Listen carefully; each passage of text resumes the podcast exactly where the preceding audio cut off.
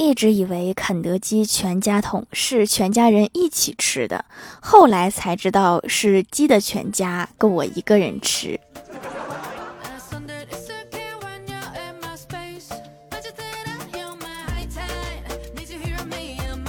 Hello，蜀山的土豆们，这里是甜萌仙侠段的秀欢乐江湖，我是你们萌豆萌豆的小薯条。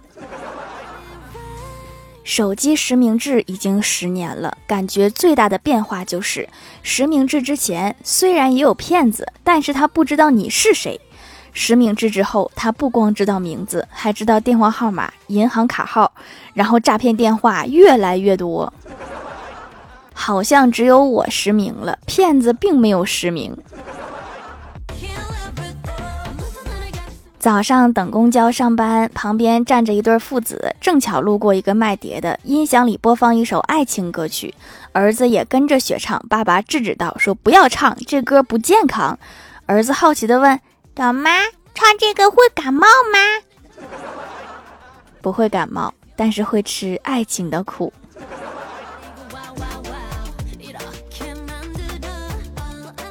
昨晚做梦，梦到被卷入了像是死亡游戏事件。主持人提出，可以准备两个尸体的人就可以晋级到下一关，类似于这样的条件。结果欢喜拿出两只喂猫的小鱼干就过关了。这个游戏好像也没有那么恐怖了。猫的智商有多高呢？昨天我不小心把小喵的爪子给踩了一下，为了安慰它，立刻开了一个罐头。今天这家伙居然学会碰瓷儿了，趁我不注意，悄悄蹲在我的脚边。我往后退的时候，又把它踩着了。然后这家伙就蹲在放罐头的地方，开始大吵大叫。这点心眼子都用在吃上了。欢喜去相亲，对方上来就说：“我有车有房有存款，你嫁过来只需要做好家里的事儿就行。”欢喜不知道如何拒绝，就说六。对方又说：“看来你很喜欢我，对我很满意。”欢喜纳闷的说：“你从哪里看出来的？”他说：“六等于五加二减零减一加三加一减四。”欢喜听完一愣，又说了一句：“六啊！”我也想说六，太六了，你数学挺溜。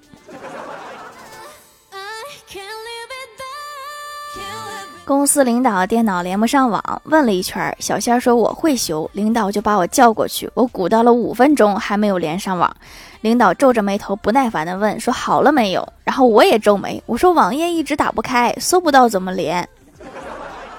领导你别生气呀，我真会修，你只要能把网页打开，我就能修。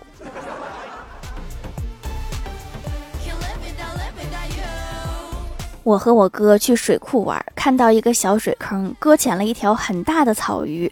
我开玩笑的跟我哥说：“你要是救他一命，说不定他会像田螺姑娘一样变成一个大美女，以后来报答你。”我话还没说完，我哥一咬牙，抓起鱼往水库里一扔，大喊道：“记住我的样子呀，可别找错门啦！”然后边上钓鱼的大叔白了他一眼，收拾东西就要走。说别太嚣张啊！放走我的鱼不说，还让我记住你，神经病！原来是人家钓上来的呀。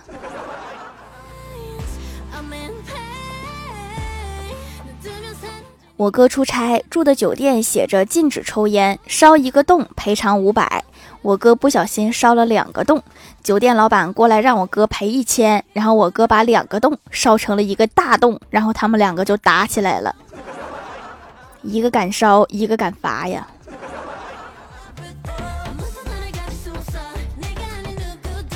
课堂上，老师问同学们：“同学们，如果你们可以变成一种植物，你想变成哪一种？”小明说：“我想变成梅花，像它一样不惧风寒。”小李说：“我想变成松树，不怕风吹雨打。”郭晓霞说：“我想变成小草。”老师问：“小草有什么特别的吗？”郭晓霞说：“今天你踩我头上，明天我长你坟上。”滚出去！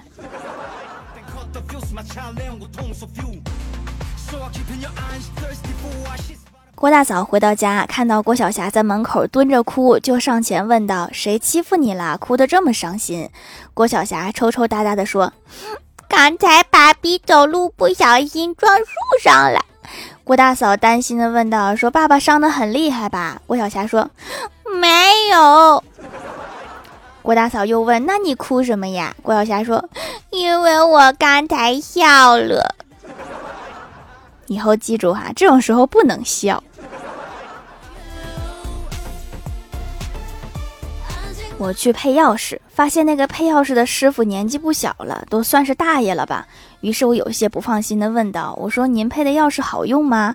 大爷呵呵笑道：“说我年轻的时候都经常给保险柜配钥匙。”我难以置信的问道：“说真的假的呀？”大爷不高兴的回道：“说当然是真的啦，我这两年才放出来。你以前是不经过主人的同意就给人配钥匙吗？”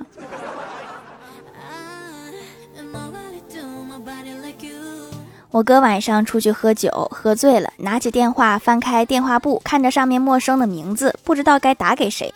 忽然感觉自己很失败，不禁哭了一宿。然后第二天早上发现手机不是自己的，你这不是白哭了吗？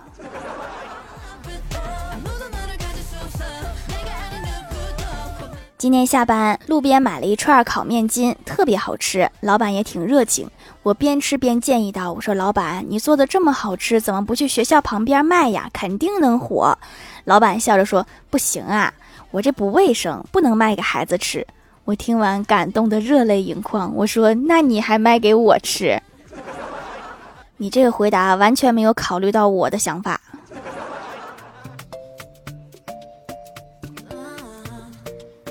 前些天回老家，小侄子跟爷爷正在聊天。我爷爷说，当我还是一个孩子的时候，只要带点零钱，走进一家商店，就可以带走一条面包、午餐肉和一瓶牛奶出来。小侄子回答：“你不能这样了，太爷爷，现在摄像头太多了。”不是你想的那样啊，是以前的物价很低。嗨，蜀山的土豆们，这里依然是带给你们好心情的欢乐江湖。喜欢这档节目，可以来支持一下我的淘小店，直接搜店名“蜀山小卖店”，数是薯条的数就可以找到啦。还可以在节目下方留言互动，或者参与互动话题，就有机会上节目哦。下面来分享一下听友留言。首先第一位叫做木哩哩哩哩，他说留个段子：有一次我的同桌连续放了好几个屁，我实在受不了了，就问谁放的，同桌立刻表示是他放的。我捏着鼻子问你到底吃了什么这么。这么臭，他很鄙视的斜了我一眼，说：“做人要厚道，怎么着？闻就闻了，还想要配方？谁想要配方啊？那是嫌弃你。”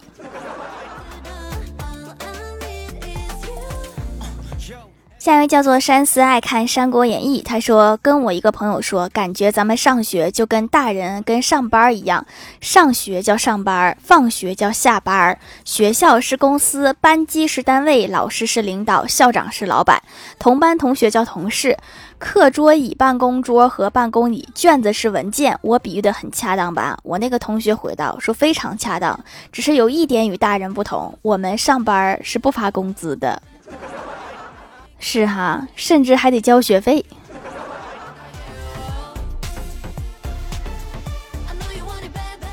下一位叫做在下卢大侠，他说：“从前有一位表演大师上场前，他的弟子告诉他他的鞋带松了。大师点头致谢，蹲下来仔细系好。等到弟子转身之后，又蹲下来将鞋带给解松。有个旁观者看到了一切，不解地问说：‘大师，您为什么又要将鞋带给解松呢？’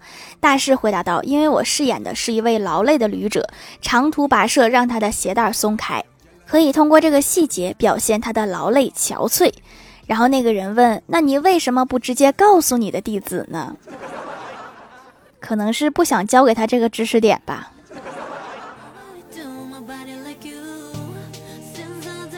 下一位叫做天上的星图，他说三年前就在用蜀山小卖店的手工皂，现在全家都在用，就爱纯天然植物手工皂，长久使用下来，皮肤状态一直很好。但是养肤这种事儿没点耐心真坚持不下来。期间被种草了别的洁面乳，但是用了几次觉得不舒服，还是换回了皂皂。皮肤稳定就不用一直为了护肤花钱啦，这才是最省钱的。我觉得洗脸已经能够很好坚持了，你主要是中途被勾引走了。下一位叫做被保佑的无忧女孩，她说：“前排为什么上一期条条的读的留言我一个都没看到呢？我的留言也没有被读到，呜呜呜！要不你再看看上上上期呢？”下一位叫做彼岸灯火，他说：“小伙问护士说，护士，我的身体已经好利索了，我什么时候能出院呀？”护士瞥了他一眼，说：“你身体已经好利索了，但是你不能出院。”小伙生气了，说：“为什么？为什么我的身体好利索了还不能出院？”护士说：“别忘了，你住的是精神病院，身体好有什么用？”这个护士居然试图跟精神病人讲道理。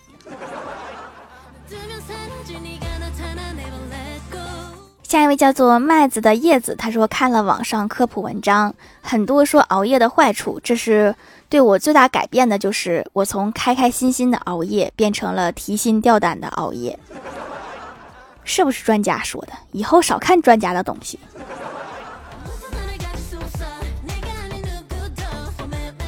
下一位叫做倪新梅，她说皮肤很爱留印子，买了淡痘印的皂皂，还真的是不容易留印子了。坚持使用吧，总比留印儿好。长了痘痘不要挤它哈，皮肤代谢不好就会残留黑色素。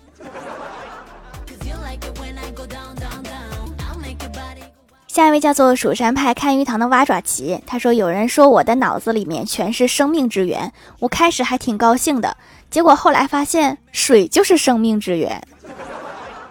这个反射弧可能还是纯净的生命之源。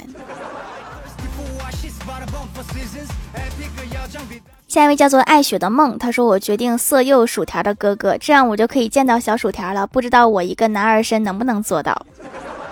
男儿身呐，太好了，这门亲事我同意了。”下一位叫做叔叔叔叔跳跳跳跳，他说想不通，实在想不通，为什么我拍出一张好照片，大家都问我用什么手机拍的效果这么好，而当我拍出一张照片效果一般的时候，大家都认为是我拍照技术不行。可能是这些人的潜意识里都不想承认别人优秀呗。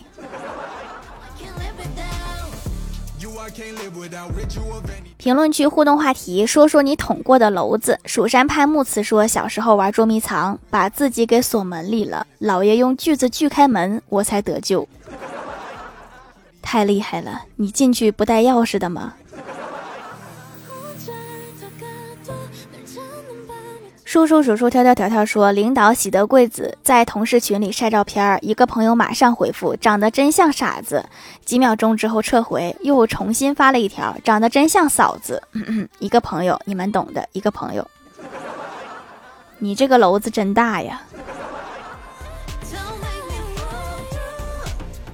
一袭旧袍风雨中说，市里领导来检查，发给我们一张纸，让我们给学校提点建议。我写了一大堆要改进的东西，结果交上去的时候发现多写了班级和姓名。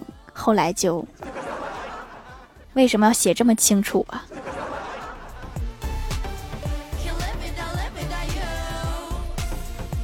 土豆上的小学生说，我有一次把作业给撕了，结果要检查，这可怎么办？写完的作业为什么要撕呢？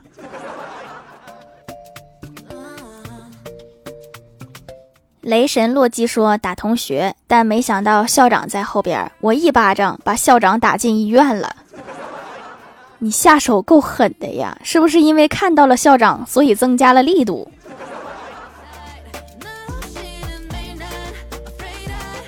下面来公布一下上周九四四级沙发是打野啊，头疼的学神盖楼的有在下卢大侠、荷兰弟 H W 版、蜀山派弟子吉兰、彼岸灯火、地灵喵、麦子的叶子、蜀山派看鱼塘的蛙爪奇、叔叔叔叔跳跳跳跳、薯条姐姐真的好好吃，一个记忆深刻的昵称，感谢各位的支持。